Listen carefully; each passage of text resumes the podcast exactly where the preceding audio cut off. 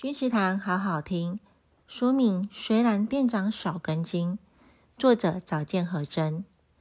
无论今天对主管翻了几个白眼，明天还是要上班。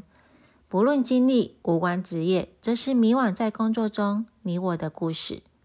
职场加日常加推理加雷包店长，等于好想当书店店员。希望爱书的你，在职场迷惘的你，讨厌主管同事，对未来不知所措的你，在未来的某一天，也能有这样的相遇。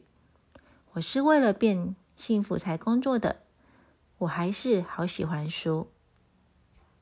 虽然店长少根筋，由尖端出版。